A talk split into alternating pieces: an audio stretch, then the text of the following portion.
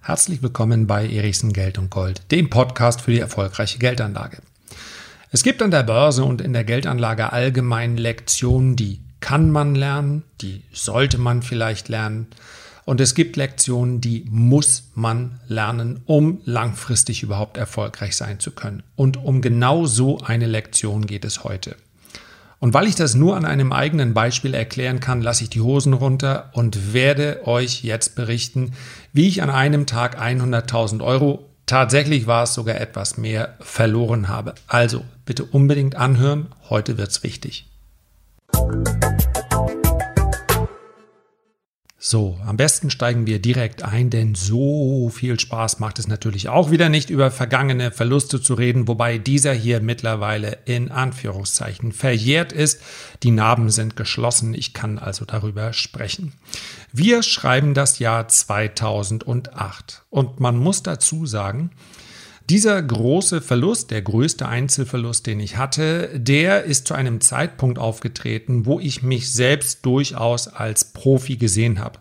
Tatsächlich ist man in Teilbereichen immer ein Amateur, weil man in diesem Aktienmarkt, der sich permanent verändert, sich selbst auch permanent verändern muss. Ja, es gibt nie den Zustand, an dem ich sagen kann, jetzt kann ich alles.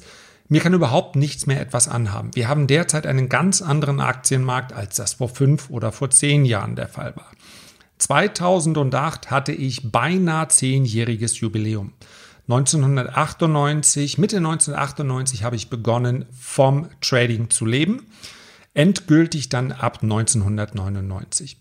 Und das Gute ist, ja, wenn man mal erst etwas ganz äh, Einfaches betrachten möchte, das Gute ist, dass der Verlust im Jahr 2008 aufgetreten ist, denn sowohl 1998 als auch 1999 hätte mich so ein Verlust vermutlich sowohl persönlich als auch finanziell aus der Bahn geworfen. Denn mein Startkapital war zu diesem Zeitpunkt ja rund 100.000 Mark. Die brauchte ich, um damals bei dem Broker, bei dem ich ein Konto eröffnet habe, überhaupt handeln zu können. Ja, über die Zeit davor habe ich schon gesprochen. Ich habe schon darüber gesprochen, dass ich einfach Glück hatte, dass ich beim Aufbau der Dotcom-Blase mit dabei war und insofern ohne großes Wissen profitieren konnte. Ja, ich hatte ein Gefühl für einen Trend. Ich hatte ein Gefühl dafür, dass man gut gehende Trades nicht zu früh begrenzen sollte. Aber das war es auch schon. Das war jetzt noch beileibe nicht das Handwerk, was man dann braucht, um vom Handel an der Börse leben zu können. 2008 konnte ich das schon. Allerdings, und das habe ich gerade eben ja schon angedeutet, kommen immer wieder Situationen, die man einfach noch nicht erlebt hat. Ich bin mir im Übrigen auch sicher, dass das zukünftig passieren wird. Und 2008, die Geschichte habe ich glaube ich schon mal erzählt, war es der Übernahmeversuch, und zwar der, der Übernahmeversuch von Volkswagen durch Porsche. Nun ist Porsche ja viel, viel kleiner und wir wissen mittlerweile, dass dieser Übernahmeversuch misslungen ist. Das ist über relativ komplizierte Optionsgeschäfte gelaufen, das Ganze. Ja, und schließlich und endlich ist im Rahmen dieser, dieser Geschäfte die Stammaktie von Volkswagen explodiert im Kurs auf über 1000 Euro. Sie hat nie wieder diesen Kurs erreicht. Und es war natürlich auch zu dem Zeitpunkt fundamental, also das war Tesla hoch 10. Es hat überhaupt keinen Sinn gemacht, dass die Aktie so hoch gestiegen ist. Nun habe ich nicht irgendwo bei äh, 150 oder 200 Euro dann begonnen zu sagen, so jetzt shorte ich mal nach mir die Sinnflut. Ich hatte durchaus so etwas wie ein Risikomanagement, ja. Aber wenn eine Aktie normalerweise einen Spielraum hat, ja, da waren auch noch, dürfen wir nicht vergessen, die fehlende Liquidität, Finanzkrise waren noch mitten im ja, in den Köpfen der Leute. Es war also ein ganz anderes Umfeld. Es ging hier nicht darum, dass ich sagte, die Aktie soll sich halbieren oder sonst irgendwas.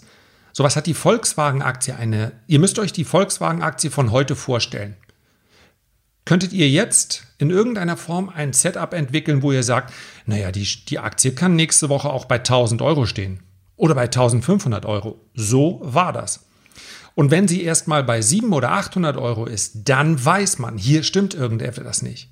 Aber wenn sie einfach von 150 auf 200 oder 220 in kurzer Zeit steigt, dann wirkt das immer noch wie eine normale Übertreibung. Und diese normale Übertreibung habe ich per Optionen geschortet. Ich kürze ab.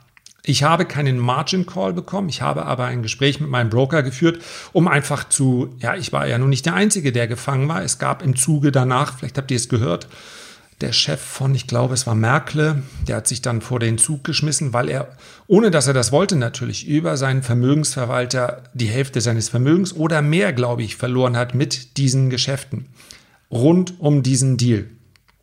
Bei mir war es nicht so viel, aber bei, auch bei mir, ich kam mächtig unter Druck mit meiner Short-Position. Mit einer Short-Position kann man theoretisch unbegrenzt Geld verlieren, denn ein Kurs kann unbegrenzt steigen. Das ist bei einer Long-Position anders, schlicht und einfach deshalb, weil die nur auf Null fallen kann. Das macht im Übrigen auch etwas beim Pricing der Optionen. Also, stieg und stieg und stieg. Und das Ganze innerhalb von, ja, fairerweise muss ich sagen, anderthalb Handelstagen. Absolut unkontrollierbar. Und man schaut da drauf und sagt, es, es kann doch nicht. Und man denkt, okay, es ist eine kurzfristige Anomalie. Im Laufe des Tages muss den Leuten doch klar werden, das kann doch alles gar nicht wahr sein. Das ist doch nicht die Realität hier. Ja, und im Laufe einer Woche wurde es auch klar. Tatsächlich musste ich dann glattstellen. Ich wollte keinen Margin Call bekommen. Mein Depot war zwar deutlich größer als die 100.000 Euro, aber ihr müsst euch vorstellen, wenn 100.000 Euro der Verlust ist, ist die Position dahinter, die gehebelte Position, natürlich ungleich viel größer. Und aus 100.000 wären im Übrigen, wenn ich nicht glattgestellt worden, nicht glatt gestellt worden wäre, hätte ich jetzt beinahe gesagt, es war aber kein echter Margin Call, es war mehr ein Gespräch denn es war für mich in der Schnelle gar nicht auszurechnen, wie die Optionen sich da entwickeln würden. Ja, in die Option fließt ja auch immer eine Volatilität mit ein. Also, das war eine recht komplizierte Geschichte. Das waren 24 Stunden, in denen mein Puls, glaube ich, nie unter 160 abgerutscht ist. Das ist natürlich auch nicht so eine gesunde Sache. Und schließlich und endlich habe ich also glattgestellt. In der Spitze hätte ich, wenn ich nicht glattgestellt hätte, rund 500.000 verloren. Hätte ich halten können, ja, einfach halten können, hätte ich aber nicht, weil vorher wäre der Margin Call gekommen. Dann wäre ich äh, rund vier Tage später, vier, fünf Tage später wäre alles wieder äh, glatt gewesen. Also ich hätte dann keinen Verlust mehr gehabt. So. Was hinterlässt das für ein Gefühl? Erstmal, und ich glaube, das ist etwas, was jeder kennt, was man sogar mit körperlichem Schmerz kennt. Ja, ganz kurzer Einschub. Ich bin mal mit meinem Roller, da war ich 17 Jahre alt, Piaggio, Vespa, kennt ihr, gestürzt und direkt mit, mit dem Schienbein auf die Straße über den Asphalt gerutscht. Das tut natürlich sau weh, aber erst nach einer gewissen Zeit. In dem Moment, wo du aufstehst und erstmal natürlich schaust, ob mit deinem Roller alles in Ordnung ist, da ist da ein, ein, ein Taubheitsgefühl auf der Wunde. Ja, wahrscheinlich ist es Adrenalin, was da reinschießt. Und du merkst dann erst zu Hause, ja, hoppsala, da sind hier Kieselsteine unter der Kniescheibe, beziehungsweise zwischen Kniescheibe und Haut. Das tut weh. Und dann guckst du dir das an und dann tut es auch weh. Aber so ähnlich ist das bei, denke ich, das haben die meisten von uns erlebt. Irgendetwas, was dich absolut geschockt hat. Da ist erstmal eine, eine Taubheit. Die weicht dann dem Schmerz, in dem Fall dem, dem Schmerz des Verlustes. Und jetzt ist es ganz, ganz wichtig. Es geht mir hier überhaupt nicht darum, wie bei einem psychologischen Ratgeber zu sagen, ja, du musst diesen Schmerz nutzen und in Energie umwandeln und so weiter. Jetzt mal ganz ernsthaft. Es gibt Situationen, die sind erstmal nur mit Verlaub scheiße. Und da gibt es keinen Ausweg. Da kann ich mir doch nicht innerhalb von wenigen Minuten oder Stunden dann so ein mentales Setup bauen und sagen, ja, aber ich spüre jetzt schon die Energie, die dieser Verlust bei mir hinterlässt. Ja, bitteschön. Wer so veranlagt ist, da kann ich nur den Hut ziehen, freut mich. Und es gibt ja auch solche Naturen, die einfach sagen, was soll's. So ist das Leben. Such is life. So ist es bei mir nicht gewesen. Was ganz, ganz wichtig ist, und das ist vielleicht die Erfahrung, die mir da geholfen hat. Schau nicht zurück. Ich war es natürlich gewohnt, aufgrund meiner ja fast schon zehnjährigen Trading-Tätigkeit, dass Verluste dazugehören und was man lernen muss, wenn man vom Trading leben will. Und das habe ich zu der Zeit getan. Und genau das Gleiche gilt auch, wenn du einfach nur aktiv an der Börse unterwegs bist. Ja? Verluste gehören dazu. Schau nicht zurück. Hege keine Rache. Die Börse ist dir aber sowas von gar nichts schuldig. Und es ist auch niemand anders schuld. Und es ist auch völlig egal, ob jemand anders schuld ist. Ja, Porsche war schuld. Glaubst du, ich kann vor Gericht ziehen und Porsche dafür verklagen, dass ich mit Optionen von Volkswagen auf der Shortseite gehandelt habe? Nee. Und es bringt auch überhaupt nichts. Dieses Schuldsuchen für ist etwas, was heute noch viel, viel stärker ausgeprägt ist, als es damals war. Das ist vielleicht etwas, weil wir, ja, vielleicht hat es sich mit den sozialen Medien mitentwickelt. Ich kann natürlich überall meinen Unmut kundtun. Nur das ändert nichts und das ist das Entscheidende. Ruhig mal eine Stunde Zeit nehmen und sich bei Gott und der Welt beschweren. Auch mal richtig ausheulen. Alles in Ordnung. Sich damit aber zu lange zu befassen, hat überhaupt keinen Wert. Nichts wird besser. Nichts holt den Verlust wieder zurück. Ja, wir sprechen hier immer noch über den finanziellen Verlust. Das gilt allerdings auch für alle anderen Verluste. Rache ist ein ganz furchtbarer Gedanke, nicht nur im finanziellen Bereich. Du, das Geld ist weg. Punkt. Akzeptieren. Extrem wichtig. Zweiter Punkt. Lerne, wenn es etwas zu lernen gibt. In diesem Fall war der Lerneffekt jetzt, ich weiß, ganz viele werden jetzt sagen, naja, du warst halt überhebelt mit Optionen dran. Nein, das war ich nicht. Ich habe meine Risiko absolut kontrolliert. Es ist etwas passiert, was noch nie vorher passiert ist. Noch nie ist eine DAX-Aktie aufgrund einer solchen Spekulation innerhalb weniger Tage im Kurs derart explodiert. Noch nie. Es gab den Präzedenzfall noch nicht. Ich konnte mich nicht sinnvoll darauf vorbereiten. Preparation is everything, heißt es schön. Vorbereitung ist alles. Aber Vorbereitung für Dinge, die gar nicht, die noch nie passiert sind, gibt es nicht. Ich habe also letztendlich einen relativ geringen Lerneffekt gehabt. Denn Gevatter Zufall, Schicksal oder wie wir ihn auch immer nennen wollen, der gehört einfach dazu. Den kann ich aber nicht in meinem Plan berücksichtigen. Heute bin ich mir durchaus der Tatsache be bewusst. Heute wären auch viel mehr Menschen dafür sensibilisiert. Wie viele haben ja in den Anstieg von Nikola Motors oder von Tesla, wobei ich die beiden ganz sicherlich miteinander vergleichen möchte, ja? Wie viele haben da reingeschortet? Wie viele haben bei Bitcoin gesagt, das kann nicht sein?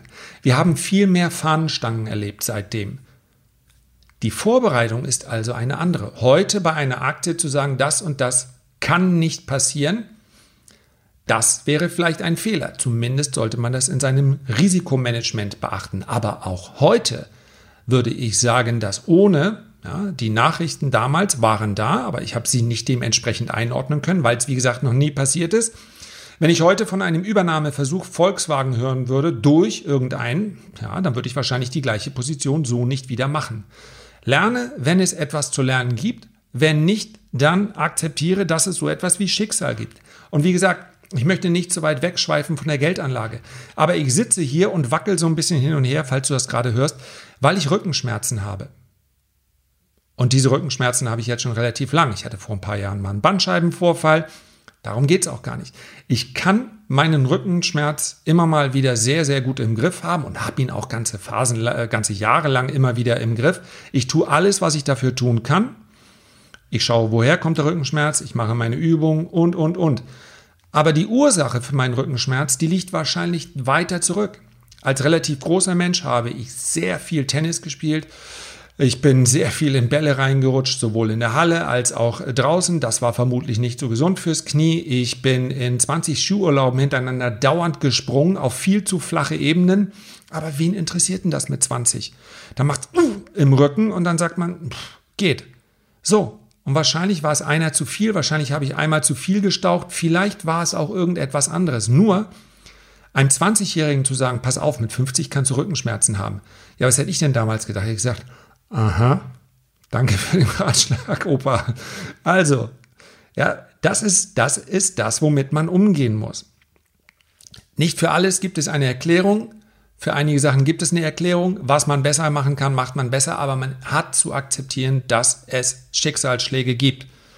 Und dann ist so ein finanzieller Verlust vermutlich noch ein Schicksalsschlag, mit dem man besser umgehen kann als mit anderen Sachen. Und das Dritte, und das ist vielleicht der banalste Vorschlag, meine banalste Empfehlung, aber vielleicht die wichtigste. Geh weiter. Einen Schritt nach dem anderen. Denn tatsächlich, hinterlässt natürlich so ein, so ein Schicksalsschlag, sei es nun finanzieller Verlust oder ein privater Verlust, hinterlässt immer seine Spuren, hinterlässt vielleicht auch Narben. Und vielleicht auch sehr, sehr tiefe und vielleicht auch Narben, die nie ganz verheilen.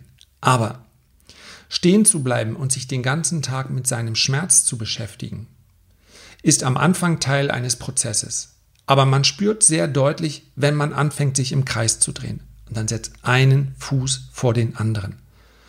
Die meisten kennen das vielleicht aus ihrer ersten großen Liebe, die nicht geklappt hat vielleicht. Oder die erste große Enttäuschung. Es, ich spreche hier mal bewusst alle an, die vielleicht, ja, 20 oder jünger, einige erleben das auch erst mit 23, 24, 25 Jahren. Aber dieser Spruch, den ich früher nie hören wollte, die Zeit heilt alle Wunden, der ist leider Gottes richtig. Leider Gottes deshalb, weil man sich natürlich wünschen würde, es gäbe so einen gewissen Trick oder zumindest eine, eine mentale Einstellung. Ich, ein mentales Setup, oh ja. Womit man dann alles verändern könnte. So ist das aber nicht. So ein verdammter Schmerz in allen Bereichen, der gehört zum Leben dazu. Ich darf aber mich nicht nur auf den Schmerz konzentrieren. Es ist passiert. Geh weiter. Ein Schritt nach dem anderen. Und das ich weiß, das klingt nach den ganzen Motivations wie just keep moving forward. Aber so ist es nun mal. Geh weiter, mach den nächsten Schritt. Am ersten Tag wird es richtig wehtun, am nächsten Tag tut es ein bisschen weniger weh, manchmal dauert es länger, manchmal.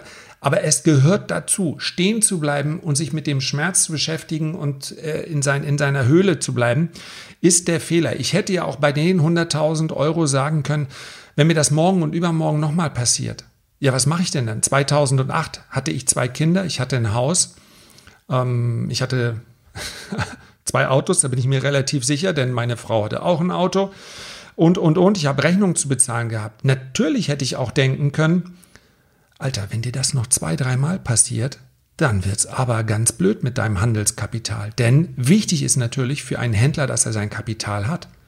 Ja, ich kann nicht einfach so sagen, naja gut, ich habe ja noch Haus und sonst irgendwie so. Du willst nicht das Gefühl haben, du kommst in existenzielle Not. Weitergehen. Super schwer, aber extrem wichtig, auch in der Geldanlage. Fehler nicht wiederholen. Weitergehen, weitergehen, weitergehen. Sorry, ich hätte mir so gewünscht, ich würde dir am Ende ein Fazit gehen, geben können wie ein Verlust nicht so weh tut, wie er sich äh, weniger in irgendeiner Form auswirkt, wie man vielleicht aus so einem Verlust schnell wieder reinholen kann. Stattdessen ist aber, und das voller Überzeugung, meine Empfehlung, schau nicht zurück, keine Rache, lerne, wenn etwas zu lernen ist. Manches lässt sich aber einfach nicht korrigieren, aus manchem lässt sich auch nicht lernen. Manches ist und bleibt einfach nur ein ganz, ganz beschissenes Event. Ja, Du kannst nicht alles korrigieren. Und wenn du das erkannt hast, dann gibt es nur noch einen Weg und der ist nach vorne. Keep moving forward. Herzlichen Dank für deine Aufmerksamkeit. Ich kann es nicht anders sagen. Ich würde mich riesig freuen, wenn du beim nächsten Mal wieder mit dabei wärst. Und ich freue mich, wenn du dir die Zeit nimmst, ein Feedback oder einen Kommentar zu hinterlassen, wenn dir das möglich ist, auf der Plattform, auf der du diesen Podcast hörst. Bis zum nächsten Mal. Mach's gut, dein Lars.